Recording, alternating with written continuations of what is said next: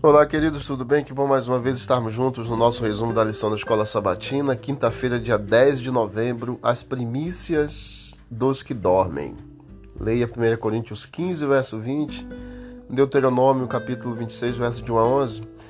É, Coríntios 15, 20 diz: Agora Cristo ressuscitou dos mortos e foi feita as primícias dos que dormem.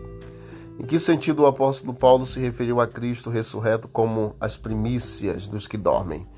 Paulo ele usou exatamente uma metáfora da agricultura para indicar que assim como Cristo ressuscitou sendo os primeiro, o primeiro, as primícias dos que dormem, os fiéis também serão ressuscitados na volta de Cristo. A oferta das primícias era uma antiga prática agrícola israelita com profundo significado religioso. Era exatamente o reconhecimento sagrado de Deus como provedor benevolente que havia confiado a seus mordomos aqui na terra, em que as colheitas cresciam e os frutos maduros eram é, para serem recolhidos. Os primeiros frutos indicavam não apenas que a colheita estava começando, mas também revelava exatamente a qualidade dos produtos. É, de acordo com Wayne Gruden, a ao chamar Cristo de as primícias, Paulo usou uma metáfora da agricultura para indicar que seremos como Cristo também. Assim como as primícias ou a primeira prova da safra madura mostram como será o restante da colheita para aquela safra, também Cristo, como as primícias, mostre como será nosso corpo ressurreto quando na colheita divina, é, divina final acontecer. Ele nos ressuscitará dos mortos e nos, nos trará a, a sua presença. Vale lembrar também que Jesus, ao sair da sepultura, ele saiu não com um corpo é, glorificado, mas ele saiu ainda com as marcas de sua crucifixão.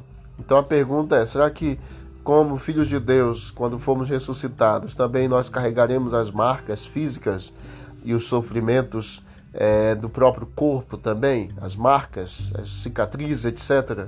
No caso do apóstolo Paulo, ele vai levar sobre si ali o espinho na carne, as marcas de Jesus que ele também menciona em Gálatas 6, verso 17.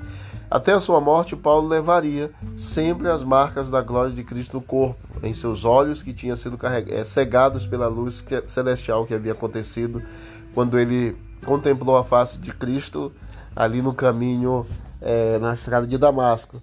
Mas isso não significa que ele ou qualquer outro dos remidos glorificados será ressuscitado com marcas de seu sofrimento. No caso de Cristo, ele sempre vai levar os sinais dessa crueldade. Cada vestígio dos cravos contará a história da maravilhosa redenção do homem e o valioso preço pelo qual também foi comprada. Suas marcas, no caso a marca de Cristo, garantem que todas as nossas marcas desaparecerão para sempre. E louvado seja Deus por isso.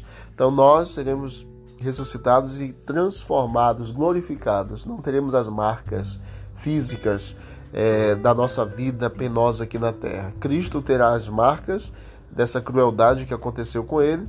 Um vestígio contará sempre a história da maravilhosa redenção, o preço que foi pago pelo nosso resgate na cruz do Calvário. Seremos transformados, seremos as primícias de forma perfeita, madura, melhor é, diante do Senhor e vamos viver com Ele para sempre. Louvado seja Deus. Vamos orar? Querido Deus, obrigado por esse momento de estudo. É, nos ajude, a Deus, a estarmos é, perto do Senhor e estarmos preparados no dia da tua volta, que sejamos glorificados para vivermos a eternidade com o Senhor. É o nosso desejo, a nossa oração em nome de Jesus. Amém. Deus abençoe a todos e vamos que vamos para o alto e avante.